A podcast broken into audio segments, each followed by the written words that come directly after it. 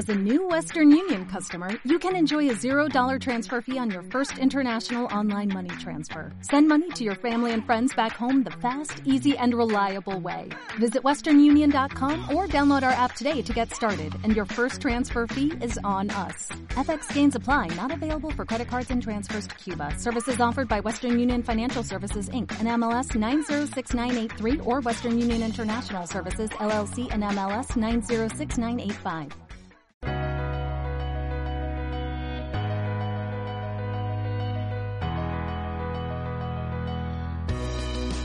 Bienvenida a Omega Centro Cristiano.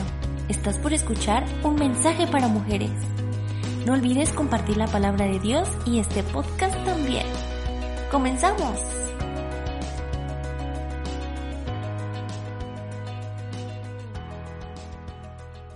Pues muy buenas tardes. Buenas tardes, espero que me escuchen bien.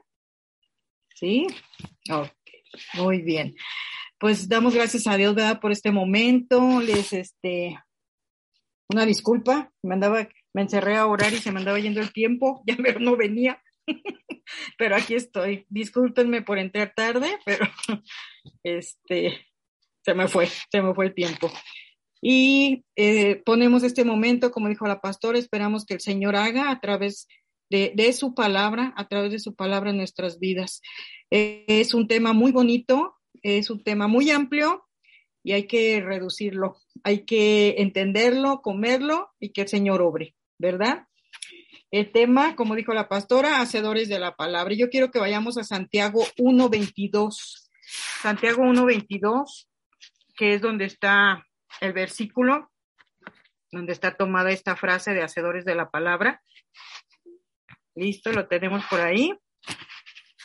Dice la palabra, pero sed hacedores de la palabra y no tan solamente oidores, engañándonos a vosotros mismos. Eso dice la palabra, que seamos hacedores, ¿sí? No nada más que nos entre por un oído y nos haga por el otro. La palabra de Dios es la Biblia. El Señor quiere que usemos las armas que Él nos ha dado. El Señor nos dejó armas en la palabra, nos dejó armas escritas, nos dejó armas para que nosotros eh, las usemos como hijos suyos, como parte de su ejército, como parte de su familia, tenemos unas armas.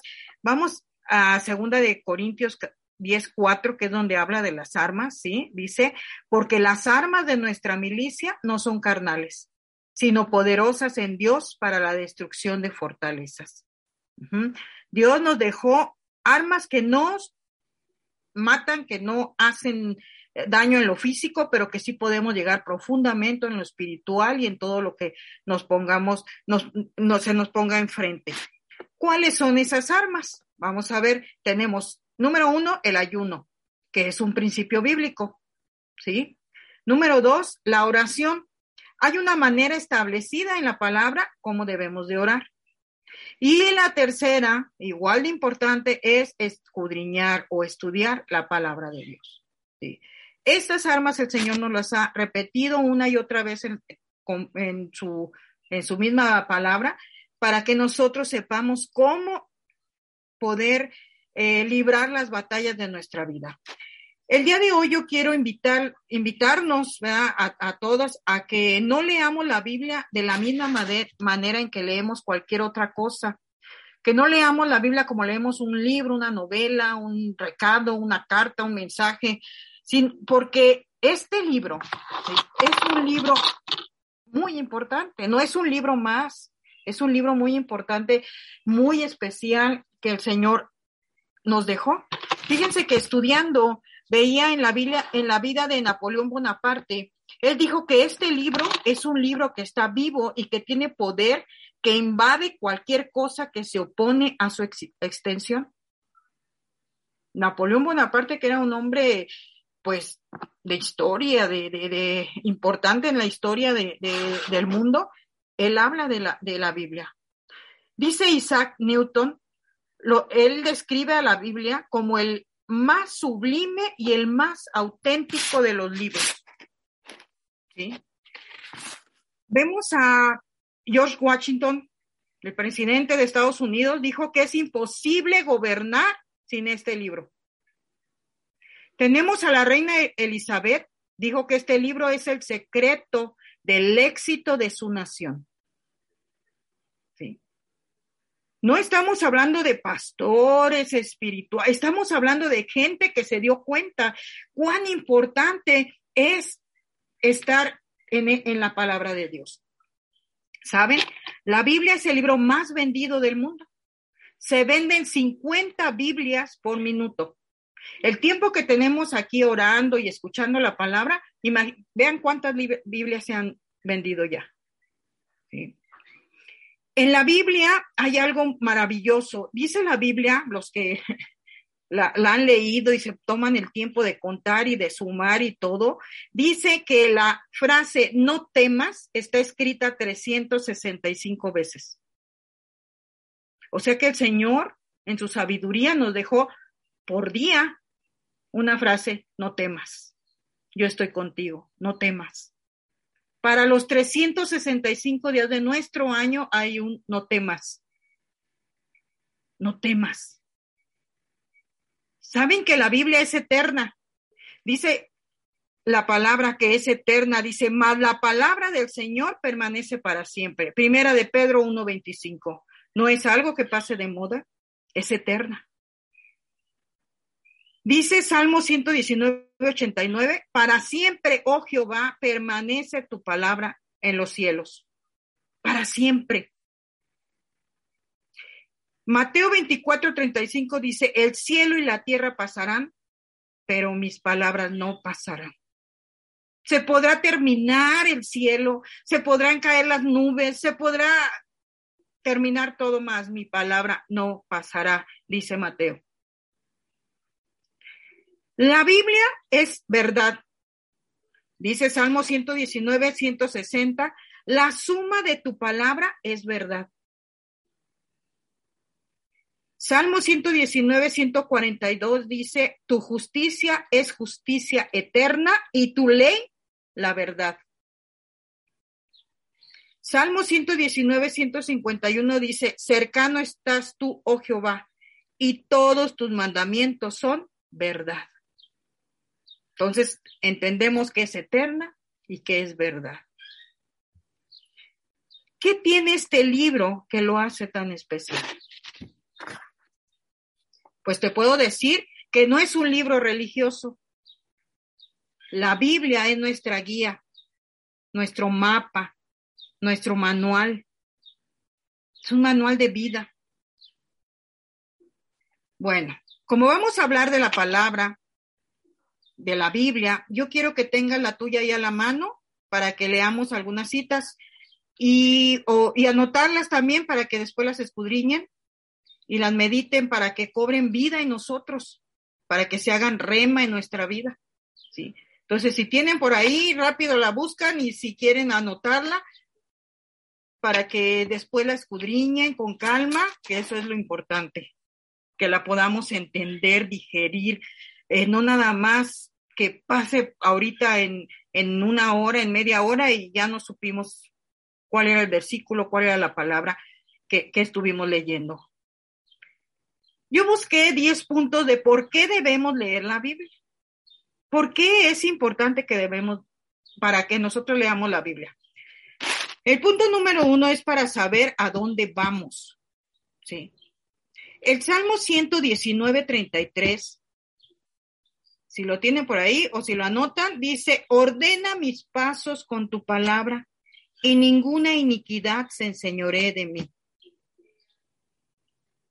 No podemos conocer el futuro, pero la Biblia nos va guiando día a día para poder llegar a ese futuro que no lo conocemos, que no lo sabemos, pero que hay un propósito en Dios para nuestra vida. Y la guía nos va, y la Biblia nos va guiando, ¿sí? Nos va moviendo, muchas veces nos mueve de ciudad, muchas veces nos mueve, porque la Biblia tiene vida y nos va hablando y nos va guiando. ¿Por qué debemos leer la Biblia? Número dos, para tener sabiduría. El Salmo 19, 7. La ley de Jehová es perfecta que convierte el alma. El testimonio de Jehová es fiel que hace sabio al sencillo. Conociendo la palabra de Dios, aumenta la sabiduría. A veces nos quedamos sorprendidos porque alguien viene y nos pide un consejo y nosotros contestamos como como el mejor doctor, el mejor psicólogo, el mejor maestro, el mejor, pero ¿qué es? Es la sabiduría, es el recordar, es, es, el que Dios trae a memoria lo que hemos leído y lo que hemos aprendido y lo que hemos comido esta palabra. Para tener sabiduría, dice la palabra que es bueno leer la Biblia. Sí. Punto número tres, para tener éxito. Josué 1.8. Ay, caray, estamos, este, ¿sí me están escuchando bien? Hoy voy muy rápido con los, las citas, no había leído el chat. Ok, Josué 1.8. ¿Vamos bien? Dice Josué 1.8, nunca se apartará de tu boca este libro, este libro de la ley, perdón, sino que de día y de noche meditarás en él, para que guardes y hagas conforme a todo lo que en él está escrito porque entonces harás prosperar tu camino y todo te saldrá bien. Fíjense que aquí yo encuentro algo maravilloso. Dice que nunca se aparte de tu boca este libro de la ley, sino que de día y de noche meditemos en él. Dice que para que guardes y hagas conforme a lo que está escrito. ¿Y qué estaba escrito dos renglones arriba? Que de día y de noche meditemos en él. Aquí nos está dando una indicación que nos acaban de dar arribita en dos renglones, ¿sí? Para que te vaya bien, tienes que guardar lo que está escrito en este libro y dice, de día y de noche meditarás en él. A veces tenemos tiempo para muchas cosas y no tenemos tiempo para muchas cosas, pero muchas ocasiones dejamos la palabra de Dios en segundo o tercer término. Dice, no, es que no tengo tiempo. No tengo tiempo para leerla en la mañana menos de día y de noche. No tengo tiempo para leerla en la noche menos de día y de noche. Dice, para tener éxito necesitan meditarla de día y de noche.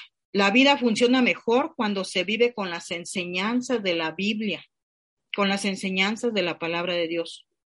No robamos, no abusamos de nuestros compañeros de trabajo, no abusamos de nuestros jefes en, el trabajo, ¿Por qué? Porque nosotros meditamos la palabra y sabemos lo que Dios ha dejado establecido para nuestras vidas.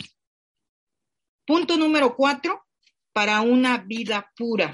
Salmo 119, 9.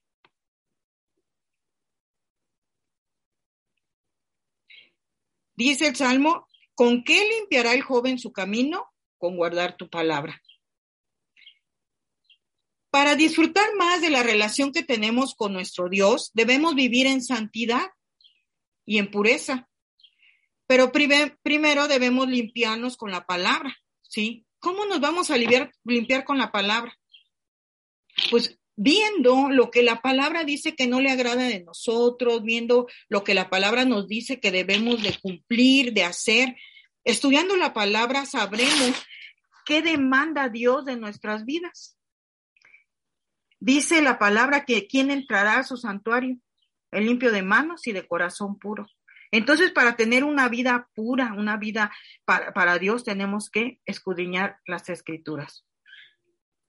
Punto número cinco, para obedecer a Dios. Salmo 119, 33 al 35.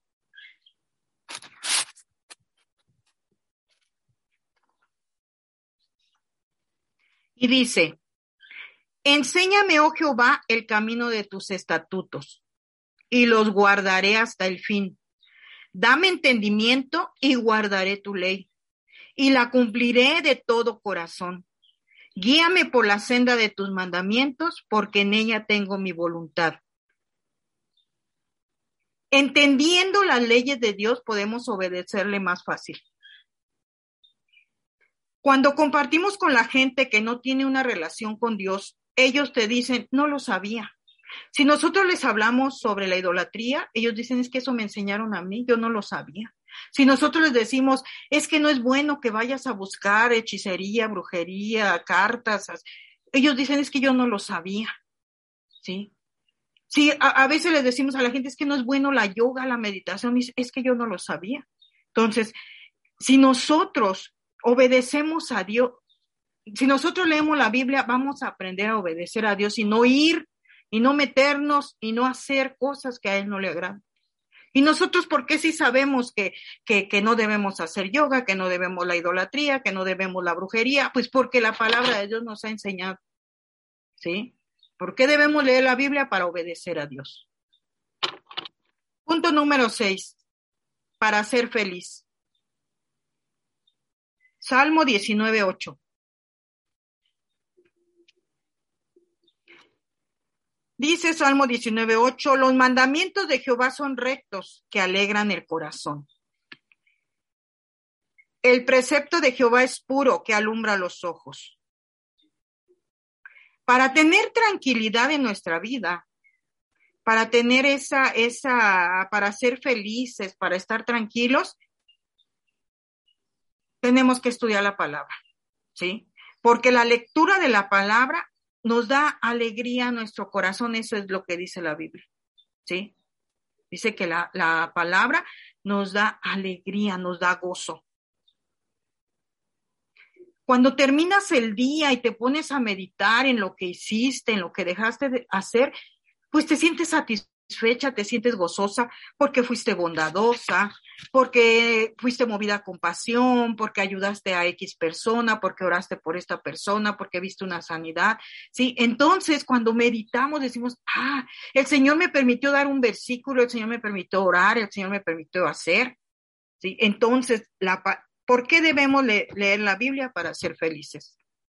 Sí. Punto número siete, para aumentar la fe. Romanos 10, 17. Así que la fe es por el oír y el oír por la palabra de Dios. Nuestra fe aumenta leyendo y escuchando la palabra de Dios. Cuando nosotros leemos los milagros, cuando nosotros leemos el poder de Dios, cuando nosotros leemos, nuestra fe va en aumento, ¿sí?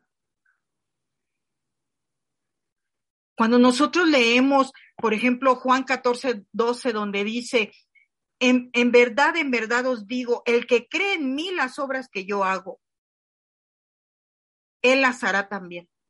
Y aún mayores que estas hará porque yo voy al Padre.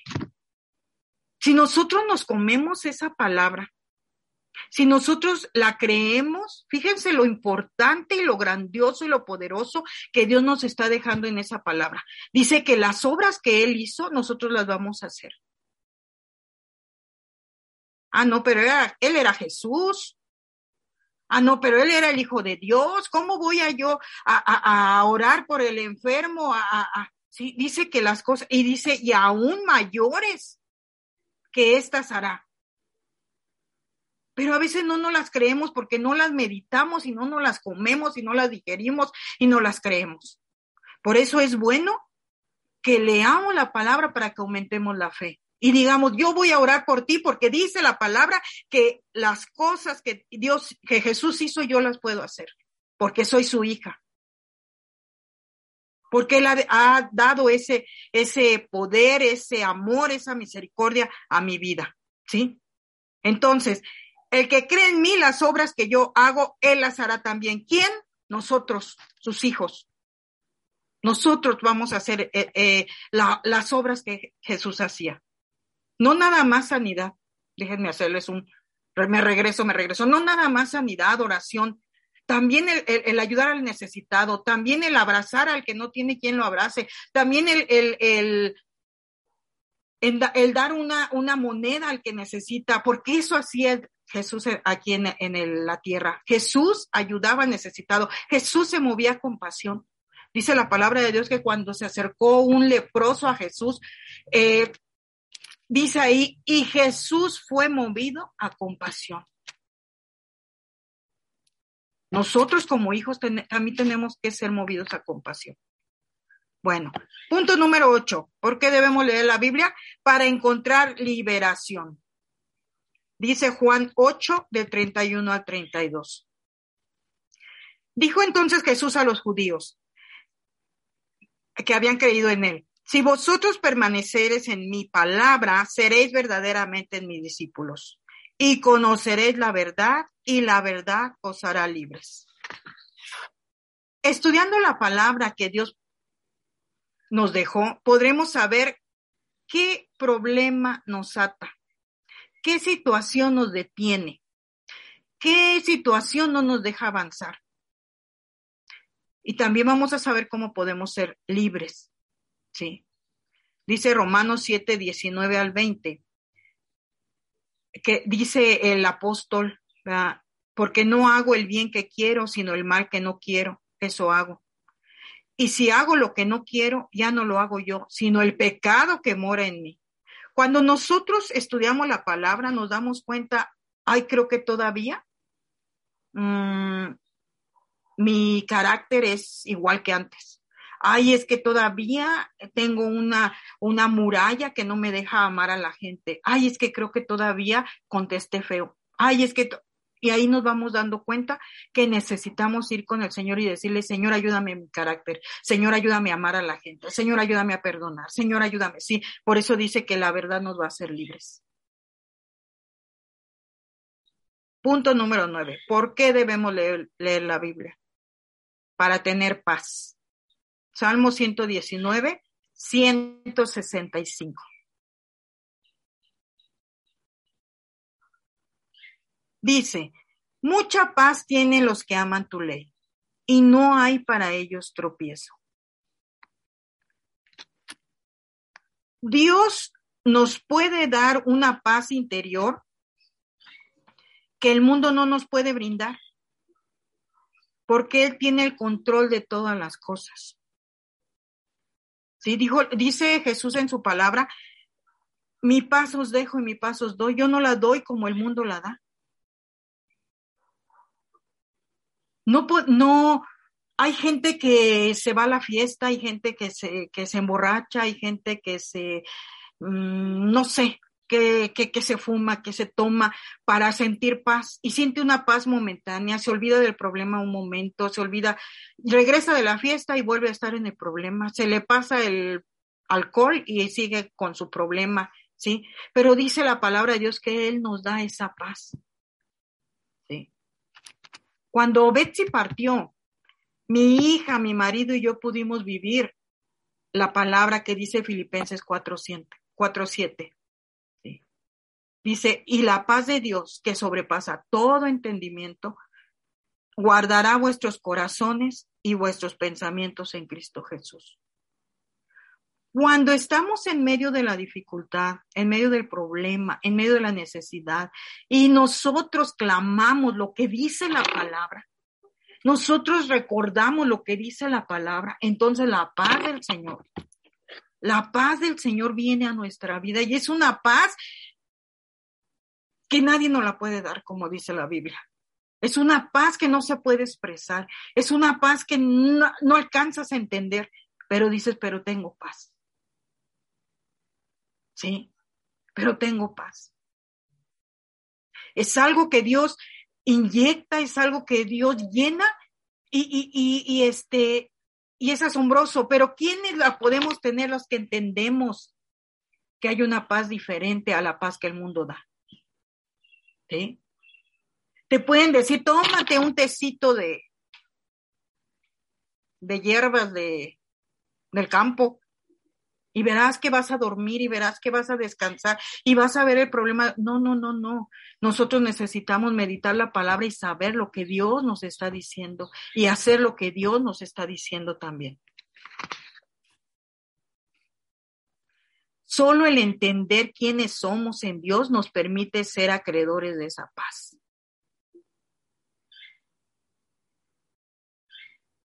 También cuando en, noviembre del hace dos años que tuvimos el COVID este, que fue el momento más difícil aquí en, en nuestro México, fue por ahí por noviembre, este,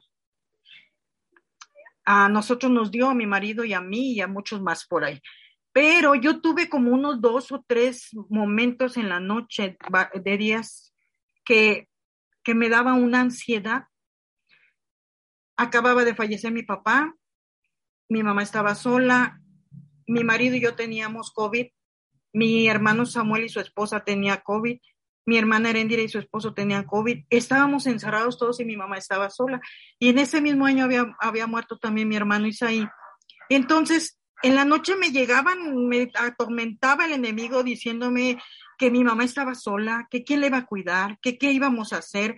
Y empezaba a bombardearme. Y lo que yo hacía, como yo estaba muy débil de mi cuerpo, cansada, dolida, este, no tenía fuerzas para pararme, a encerrarme en un cuarto a orar, ahí meditaba en mi cama. Entonces lo que empecé a hacer fue ponerme audífonos y buscaba en, en, la, en YouTube, eh, decía mm, versículos de sanidad. Y, toda y me los ponía en la noche y empezaba a escucharlos y los empezaba a repetir y los empezaba a orar y me quedaba dormida. Y al otro día yo estaba perfecta. Me, dieron como dos o tres días, les digo así, no, no seguido, pero ya después yo ya sabía, me ponía mis audífonos, empezaba a repetir mis salmos, mis, mis versículos que, que decían ahí, y yo empezaba a sentir esa paz, esa tranquilidad, ¿sí? Esa tranquilidad. Y la ansiedad se iba. Y la desesperación de que qué vamos a hacer, quién va a cuidar a mi mamá, se iba. ¿Sí? Eh, número 10. ¿Por qué debemos leer la Biblia?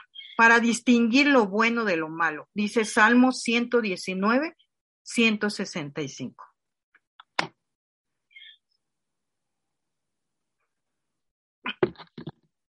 Dice, mucha paz tienen los que aman tu ley, y no hay para ellos tropiezo. Todas las cosas son muy relativas.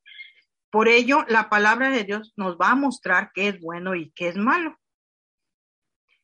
¿Qué dice la palabra de Dios de nuestra manera de vivir? ¿Qué dice la palabra de Dios de nuestra manera de comportarnos? ¿Qué dice la palabra de Dios de nuestra manera de ganar nuestro dinero? ¿Sí?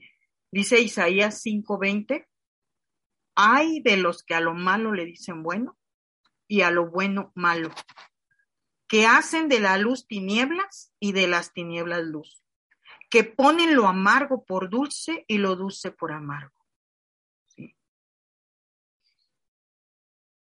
Nosotros, escudriñando las, las escrituras, sabemos qué es bueno y qué es malo, porque como dice la Biblia y como hemos visto en el mundo, a lo bueno le dicen malo y a lo malo bueno. Y uno a veces dice, ¿y si estará bien que yo haga esto? ¿Y si está bien que yo mienta porque el jefe dice que miente, que mienta? ¿Y si estará bien que dice la Biblia que obedezcamos a nuestras autoridades y mi autoridad dice que mienta, entonces ¿qué debo de hacer? ¿Sí? Vamos a la palabra y la palabra dice, hay de, los que a lo malo le dicen bueno y a lo bueno malo. ¿Sí? ¿Cómo ganamos nuestro dinero? ¿Qué tanto es tantito? ¿Qué tanto es robarle al, de la tienda? ¿Qué tanto es no pagarle al, al, abonero? ¿Qué tanto es decirle no estoy, no tengo, no puedo? ¿Qué tanto es tantito? Dice que debemos escudriñar las la palabra de Dios para distinguir lo bueno de lo malo. ¿Sí? Bueno, la Biblia es única porque fue soplada por Dios es la revelación de Dios, es la palabra de Dios. Cuando la Biblia habla, es la voz de Dios. Cuando nosotros estudiamos la palabra, leemos la palabra, muchas veces hay versículos que nos brincan, que nos impactan. Ahí Dios te está hablando a ti.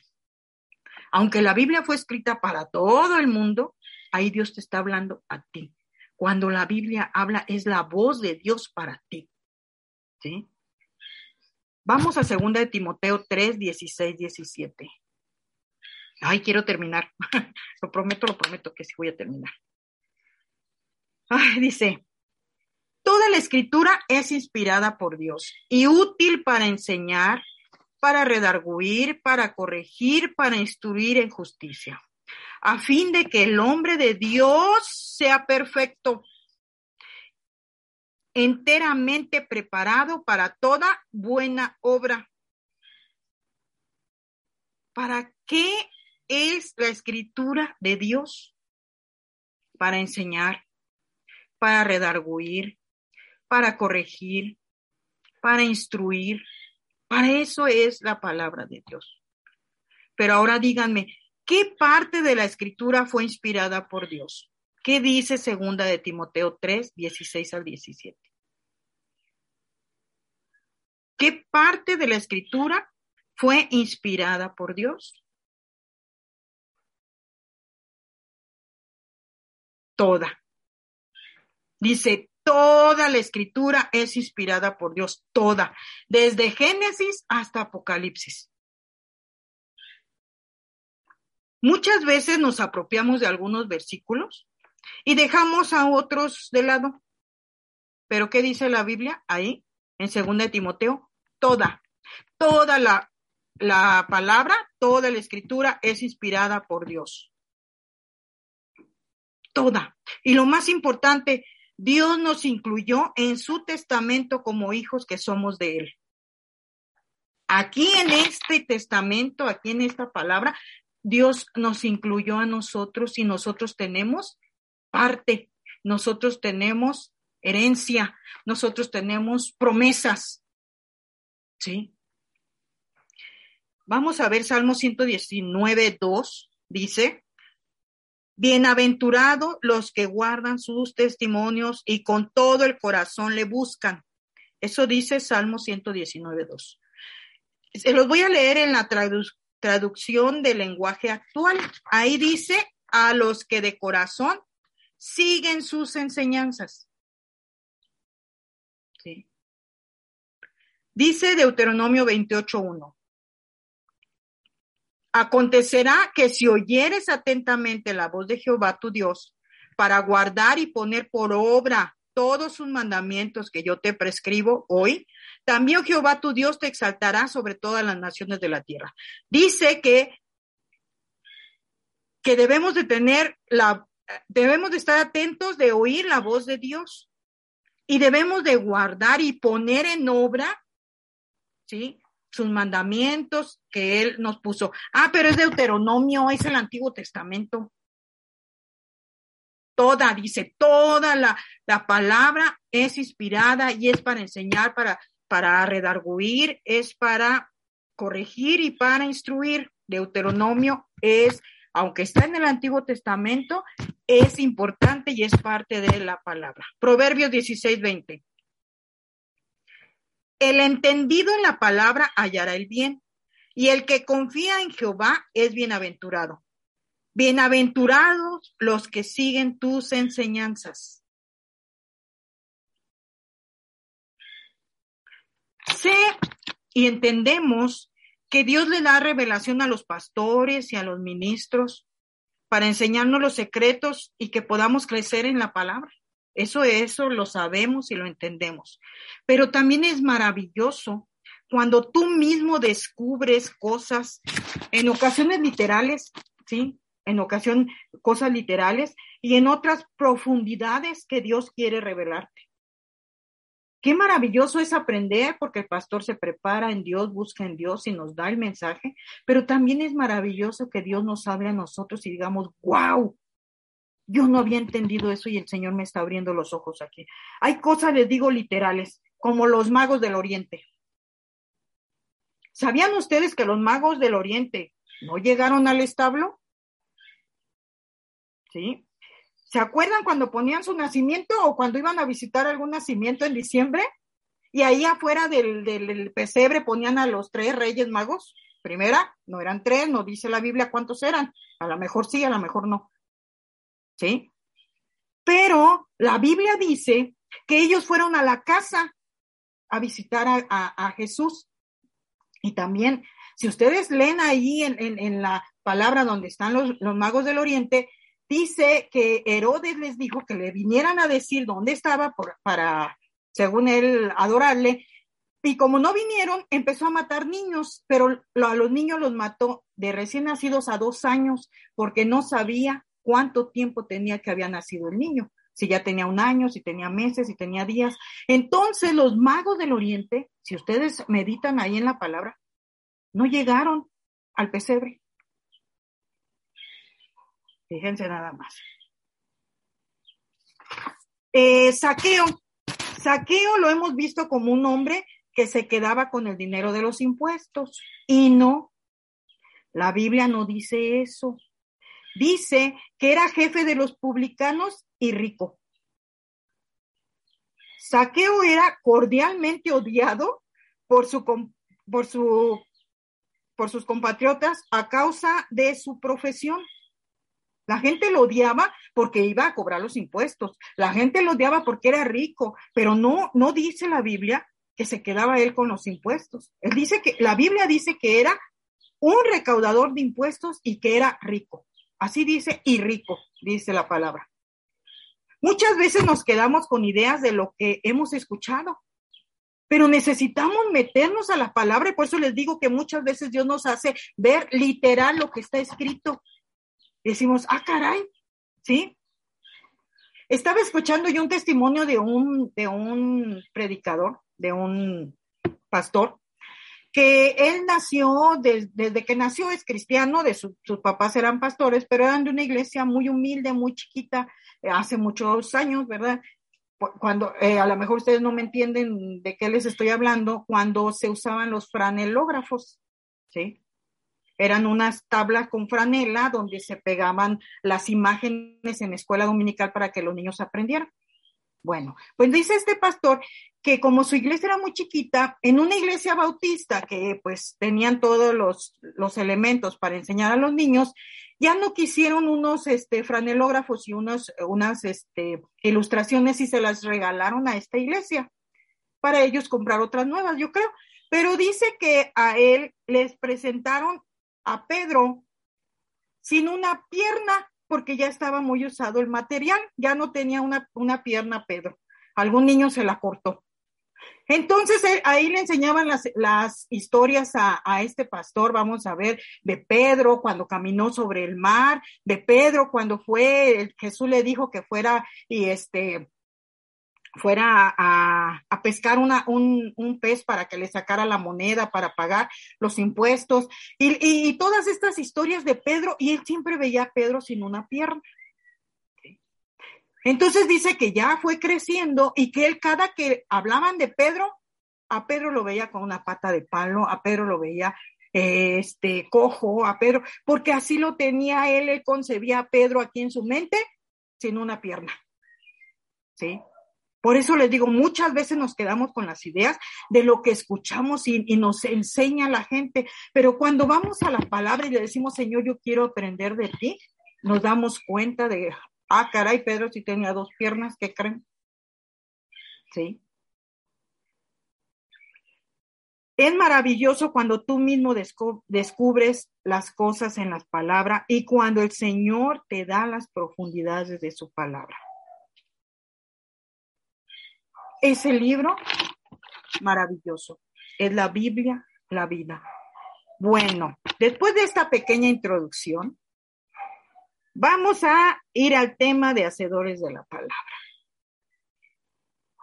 Para ser hacedores, tenemos que conocer la palabra y la tenemos que creer. ¿Sí? Quedamos que la Biblia es la palabra de Dios. Vamos a, a, a analizar algunos versículos de la palabra. Yo quiero que ustedes abran ahí a Génesis 2, 16 y 17.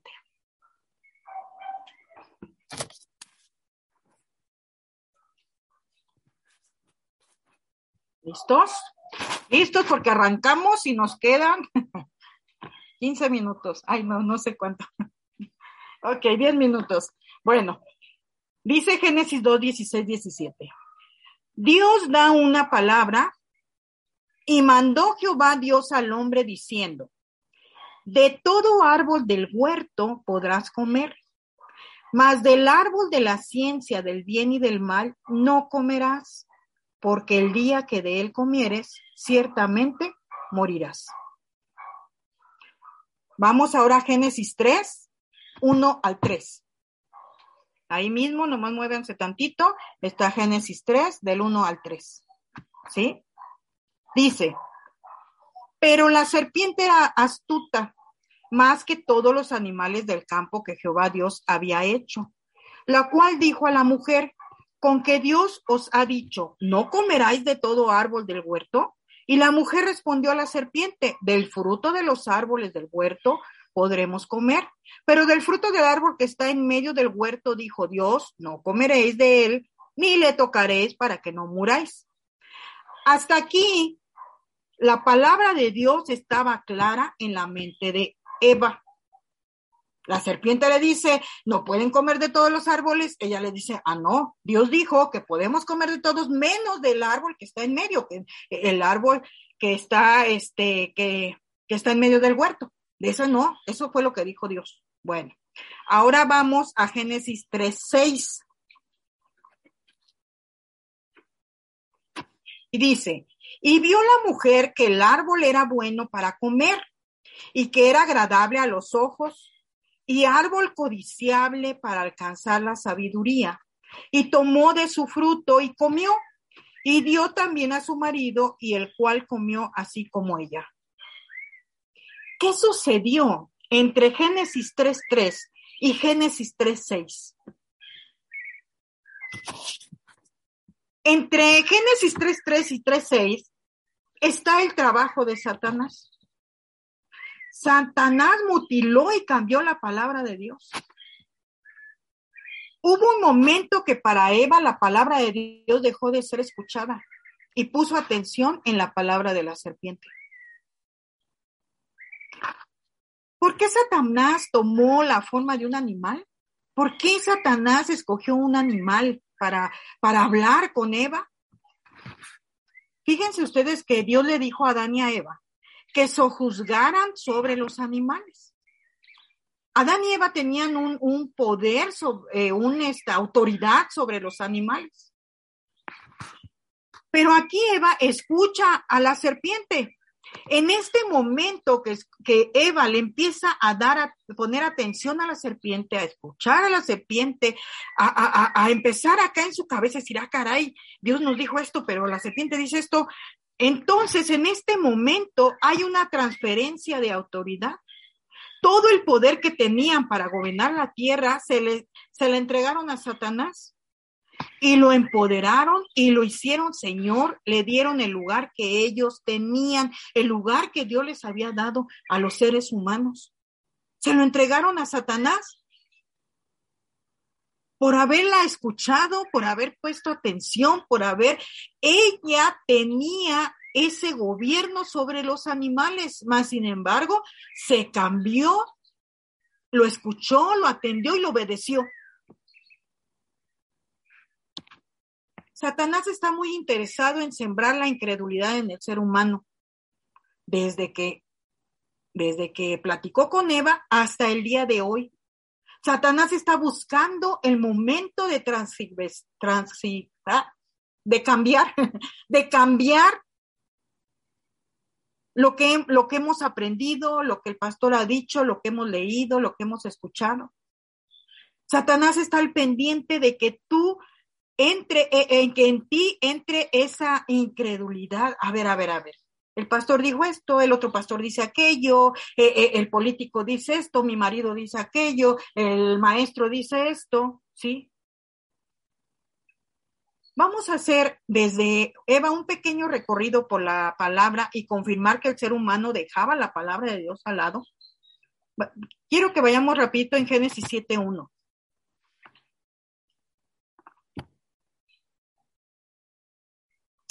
Dice Génesis 7.1, dijo luego Jehová a Noé, entra tú y toda tu casa en el arca, porque a ti he visto justo delante de mí en esta generación. ¿Se acuerdan del arca de Noé? ¿Se acuerdan del diluvio? Bueno, los principios de la palabra de Dios que ya se habían quedado en tablas y en todo, cuando se lo había dado Dios a Moisés, fueron ignorados por todos. Entonces Dios le dice a Noé, entra tú, tu esposa, tus tres hijos y tus tres nueras. Dice, entra tú, toda tu casa en el arca. ¿Sí? Porque todo el mundo había dejado a un lado la palabra de Dios. Vamos ahora a jueces 17.6.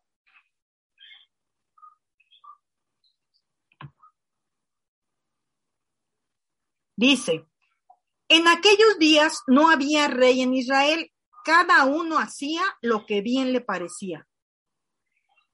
Dice ahí en jueces que toda la gente en ese tiempo hacía lo que bien le parecía. No seguía ninguna ley, cada quien hacía lo que quería. Eso dice jueces 17.6. Vamos a primera de Samuel 3.1.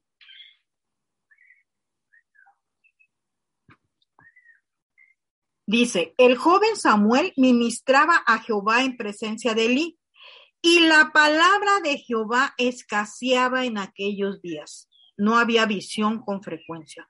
¿Por qué escaseaba la palabra de Jehová? Porque nadie le prestaba atención. Nadie ponía atención en la palabra, nadie ponía atención en las profecías, ya nadie, a nadie le interesaba. Sí. Lo que yo les quiero decir en esta tarde es que tenemos que salir de ese lugar cómodo, de escuchar infinidad de voces y debemos ir a la palabra. Porque al escuchar las voces que no vienen de Dios, perdemos las bendiciones o traemos maldiciones a nuestras vidas. Escuchamos las noticias, a la gente en la calle, a nuestros amigos o familiares que no son cristianos, y viene a nuestra vida temor, viene a nuestra vida ansiedad, inseguridad, desánimo, ¿sí? ¿Por qué? Porque nosotros no estamos alimentándonos y, y siendo parte de esta herencia que Dios nos dejó. Y sí, si ustedes se ponen a escuchar al mundo, no, no, no, es que el año 2023 se acaba el mundo. La palabra de Dios no dice eso. No, no, no es que el presidente que está ahorita es muy bueno. No, es que el presidente que está ahorita es muy malo. No, es que este, este, esta enfermedad va a matar al mundo. No viene una peor. No, estamos escuchando y escuchando y escuchando y nosotros no vamos a la palabra. ¿Sí? Dice, la, dice el mensaje ser hacedores de la palabra. ¿Qué dice la palabra? ¿Qué debo de hacer yo? Con estos mensajes que me llegan? ¿Qué debo de hacer yo con este temor que entra en mí? ¿Qué debo de hacer? Debo de hacer lo que dice la palabra. Debo de ir en oración, debo de ir en, eh, meditación, debo de ir a Dios, debo de ir a, a, los mensajes de la Biblia para saber qué sigue, qué, qué es lo que Dios dice. Como yo les decía, ¿por qué debemos de leer? Para que Dios nos guíe para que no nos dejemos llevar por la onda del mar, para que no nos dejemos llevar por lo que, por lo que dice la gente. Pero, ¿qué dice la palabra sobre la enfermedad? ¿Qué debemos de hacer cuando estamos enfermos? ¿Qué dice la palabra? Dice la palabra. Yo siempre le digo a la gente que, viene a verme, a, escuchar o a que quiere alguna palabra, yo le digo que nosotros en la cruz recibimos dos cosas, la salvación y la sanidad. Pero muchas veces nos quedamos nada más con la salvación y se nos olvida que Dios es un Dios Rafa, un Dios que sana, ¿sí? ¿Qué dice la palabra sobre la enfermedad? ¿Qué dice la palabra sobre mi matrimonio? No es que fulanita se divorció, el, esposo de mi cuñada es, es, igual que el mío, no es que yo no sé cómo hacerle. ¿Qué dice la palabra sobre mi matrimonio? Que lo que Dios unió no lo podemos separar. Que nosotros, mujeres cristianas, debemos que con nuestro testimonio hacer que nuestros maridos conozcan a Dios. Sí. ¿Qué dice la palabra sobre mis hijos? No, es que todos los jóvenes están mal ahorita. ¿Qué dice la palabra sobre mis hijos? ¿Qué dice la palabra sobre mi familia? ¿Qué dice la palabra sobre mí? ¿Quién soy yo? ¿Quién soy yo? ¿Qué Dios me ha dado? ¿En qué lugar estoy? Sí. Yo soy una hija de Dios. Yo donde me paro debo de ser bendición, debo de ser luz, debo de ser sal. ¿Qué dice la palabra de que, de? Viene el, el diablo y me hace, uh, y yo me espanto. ¿Sí? Viene el diablo y nos mete un dardo y nosotros corremos. ¡Ay, ay! No, ¿qué dice la palabra de quién soy yo? Fíjense que dice la palabra que Jesús vino en forma de hombre. Dice Filipenses 2, del 6 al 9. El cual, siendo en forma de Dios, no estimó el ser igual a Dios como cosa a que aferrarse, sino que se despojó a sí mismo, tomando forma de siervo, hecho semejante a los hombres y estando en la condición de hombre, se humilló a sí mismo, haciéndose, haciéndose obediente hasta la muerte y muerte de cruz ¿Sabes quién habita en ti? Cristo. ¿Sabes que tenemos los mismos elementos que tenía Jesús cuando estuvo en la tierra? Él tenía calor, él tenía hambre, él tenía sed, él tenía sueño. Dice la Biblia que Jesús se hizo semejante, igual a los hombres. Lo único en donde estamos débiles es en la enseñanza. Pero todo lo demás, el Señor se hizo igual que tú y que yo. ¿Sí?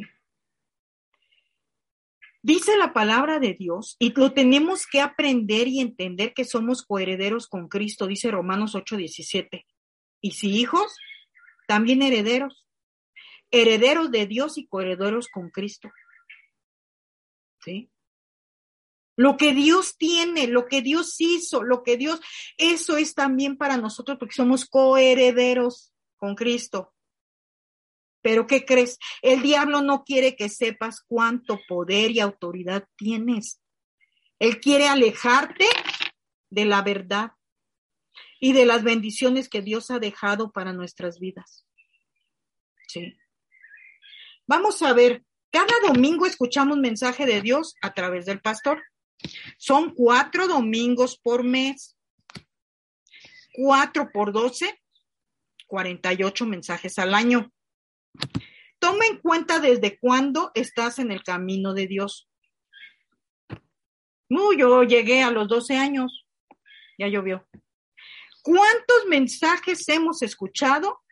Solo los domingos. ¿Cuánta palabra hemos escuchado?